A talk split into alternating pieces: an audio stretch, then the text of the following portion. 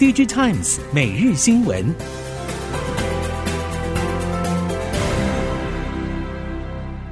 听众朋友们好，欢迎收听 DigiTimes 每日新闻，我是翁方月，现在为您提供今天的科技产业新闻重点。首先带您关心。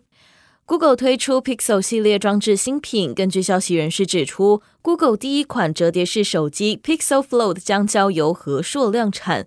Google 人员表示，发展 Pixel Watch 等穿戴装置时，也将持续和三星合作，并将扩及沉浸式混合实境领域。三星也已经在二月时表示，将携手高通和 Google 合作开发 XR 相关产品。外界推测，高通和 Google 分别提供 XR 晶片和软体，三方合作可能与有意进军 XR 装置的苹果打对台。在外界看来，Google 软体以及 AI 研发的优势大于硬体开发，但还是持续拓展硬体产品线，可以说是软体定义硬体的代表。随着半导体产业可望落地逐步回温，化合物半导体厂英特磊展开后续布局计划。其中，因为生产基地大宗聚焦在美国本土，以 MBE 法生产化合物磊晶片的英特尔将申请美国晶片与科学法案计划，扩厂为营运备战。此外，英特尔也已经获得高阶国防和航空 HIM 量产订单，今年需求持续增加。生化加红外磊晶产品订单则已经到位，将和主要商业客户洽谈量产订单。另外，红外线夜视增强器的测试仪器正在安装，国防合约也正在谈判当中。展望后市，面对今年第一季营收下滑挑战，英特雷正在积极调整策略，并寻求新的市场机遇。在不确定的市场环境之下，英特雷将继续加强 MBE 软硬体能力，提升产品竞争力，并积极参与国际市场的竞争，与全球主要客户合作。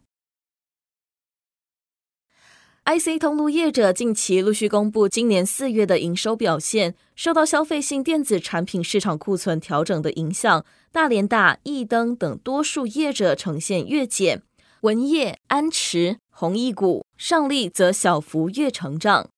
根据业者报告的今年第一季营运状况，整体供应链依旧持续进行库存调整。IC 通路业者今年上半的目标也还是持续去化库存，预计库存情况会逐季改善。业者认为，国际大厂在全球各地持续有新建以及扩建资料中心的计划，预计今年下半会恢复动能。此外，人工智慧带来的新需求将会持续在明后年有所成长。展望今年第二季，业者认为，工控、自动化测试、医疗、车用等新兴领域的应用需求将会持续转强，对于半导体产业库存去化有一定的助益，也有望带动公司业绩表现。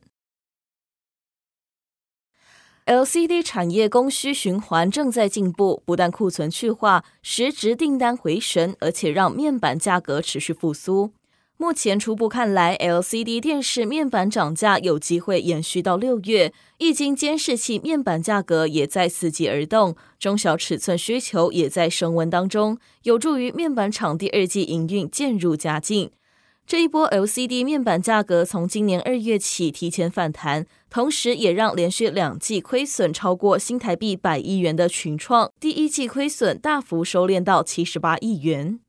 展望第二季，群创预期整体面板需求可望逐月回温，除了 LCD 电视面板价格将持续上涨之外，部分液晶监视器面板价格也有望小幅上涨，预估第二季营运将持续往上。美系电动车新创车厂陆续揭露财报，亏损压力持续笼罩，而多数还在量产中挣扎。除了 Rivian 维持年产量，其余都将再下修。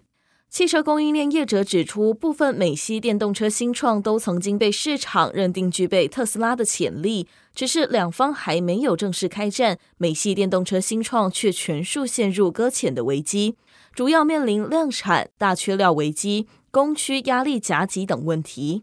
业者认为，大缺料和供需压力的影响，有相当部分来自于主流车厂因应汽车电子电气化转型，快速步入电动车量产，形成大军压境，让新创车厂可以发挥的空间被挤压。而供应链征料，主流车厂还是比所有新创车厂都来得有优势。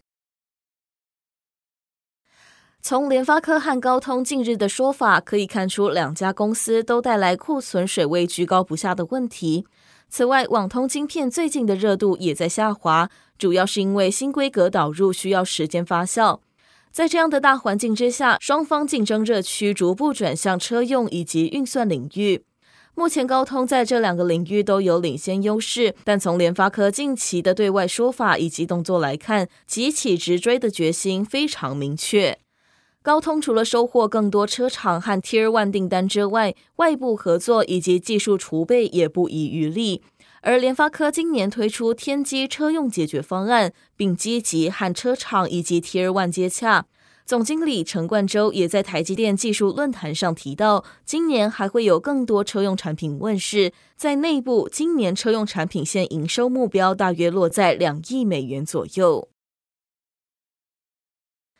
今年折叠手机可望持续成长，除了龙头厂三星电子之外，华为也力拼出货倍增。业界传出，华为在发表新款 Meta X 三之后颇受市场好评，华为也因此大幅增加订单。供应商也更期待下半年要推出的新机。业界指出，华为还没有通知下半年上下折机种的出货预估。不过，由于上下折机种价位比较亲民，通常都会比左右折叠的旗舰机种再乘以倍数预估。如果以 Meta X 三的出货预估量，也势必将上调全年的折叠手机订单量。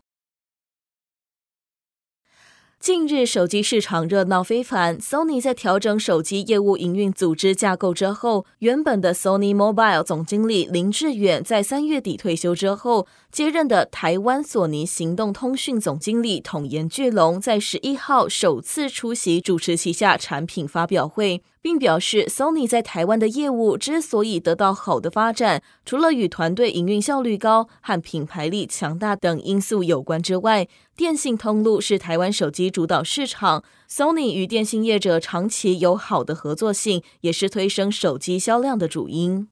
虽然预估今年台湾手机市场不容易转好，预估今年手机总销量还是将比去年小跌百分之三到百分之五，但他还是希望透过深化与电信业者的合作和加码空机市场经营力度，推升 Sony 手机销售量能。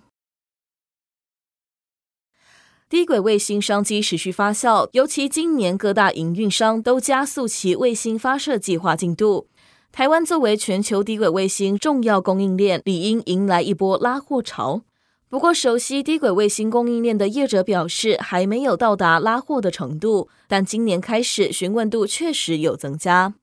业者表示，以目前台湾供应链和国际卫星营运商合作的方式来看，由于缺乏公开标准，而且营运商都有自家的卫星，通常会以规格来询问，并要求供应链做出符合规格的产品。SpaceX 的星链就是以绑定自家用户终端为主，不过以数量来看，台湾供应链还是以接星链订单为主。事实上，除了 SpaceX 以外的业者，即使有发射卫星，但还是占少量，而只有少量代表还在验证阶段，距离需求爆发还有一段时间。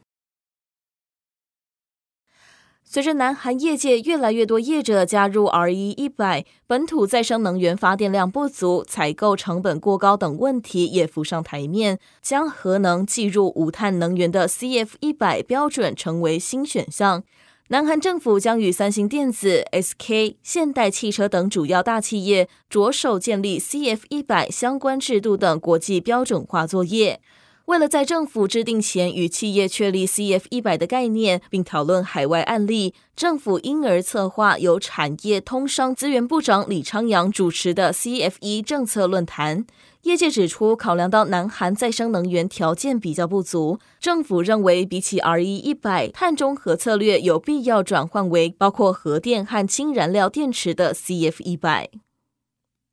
以上新闻由 DigiTimes 电子时报提供，翁方月编辑播报。谢谢您的收听。